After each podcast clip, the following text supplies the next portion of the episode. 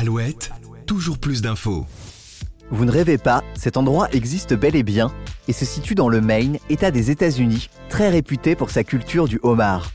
On se pince les yeux pour y croire, situé dans un agréable jardin, sa grande façade à peine gâchée par le logo de la plus célèbre chaîne de fast-food au monde, peinte en rouge et blanc en bois sculpté sous le linteau du Porsche, ce restaurant pour le moins atypique est considéré comme le plus vieux McDonald's des États-Unis.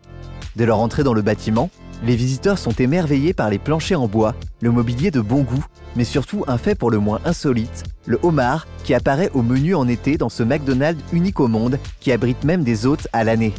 Ce fast-food a même été surnommé le plus chic de la planète grâce à ses finitions haut de gamme et son menu très fancy qui comprend entre autres le fameux crustacé rouge couplé à des spécialités de fruits de mer.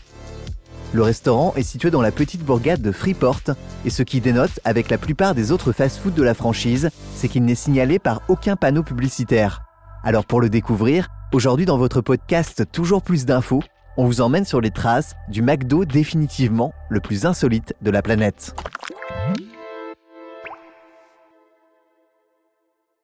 Si vous avez vos petites habitudes et que vous comptez y commander votre Happy Meal comme vous en avez la coutume, alors vous risquez d'être un peu déçu et pour cause. En poussant la porte de ce McDonald's, vous risquez plutôt d'embarquer dans une expérience jamais connue auparavant. Situé au fin fond de l'État du Maine, ce restaurant est resté figé dans son environnement pittoresque, situé discrètement à l'intérieur de Gore House, un manoir de style victorien construit par un commerçant local en 1850. En 1984, le bâtiment a été transformé en un McDonald's et est depuis devenu une attraction touristique improbable, les visiteurs affluant vers ce fast-food, considéré comme le plus branché au monde. Les nouveaux propriétaires des lieux ont même été autorisés à reprendre l'ancienne maison, mais pas à la démolir, bien qu'ils aient supprimé une passerelle couverte qui reliait autrefois la maison à une grange. Et comme il leur était interdit d'utiliser le signe traditionnel de la chaîne de fast-food, qui dénotait trop avec le style local, ils ont dû faire sur mesure une pancarte en bois sculpté. Depuis cet instant, la signalétique unique au monde est restée et fait tout drôle, dénotant tellement avec le style des autres McDo de la Terre entière. Une douzaine d'années plus tard, dans une décision qui a donné lieu à un triste éditorial du journal local, un comité a autorisé les opérateurs à ajouter une fenêtre faisant office de drive pour les passants. L'actuel propriétaire des lieux, M. Smith, qui a grandi à Freeport, semble presque nostalgique de l'époque où la perspective de l'arrivée d'un McDonald's devenait un sujet de discorde politique dans la ville.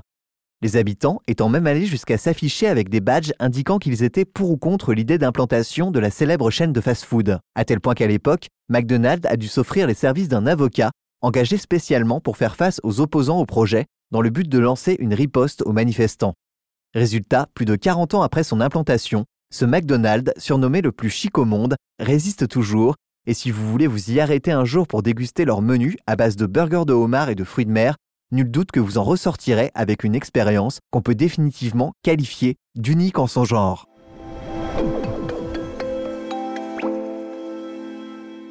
C'était l'histoire de ce McDonald's situé dans l'état du Maine qui, on peut le dire, sort de votre fast-food habituel. Je vous retrouve demain pour une nouvelle actu. À très vite. Toujours plus d'infos, le podcast de la rédaction d'Alouette qui va plus loin.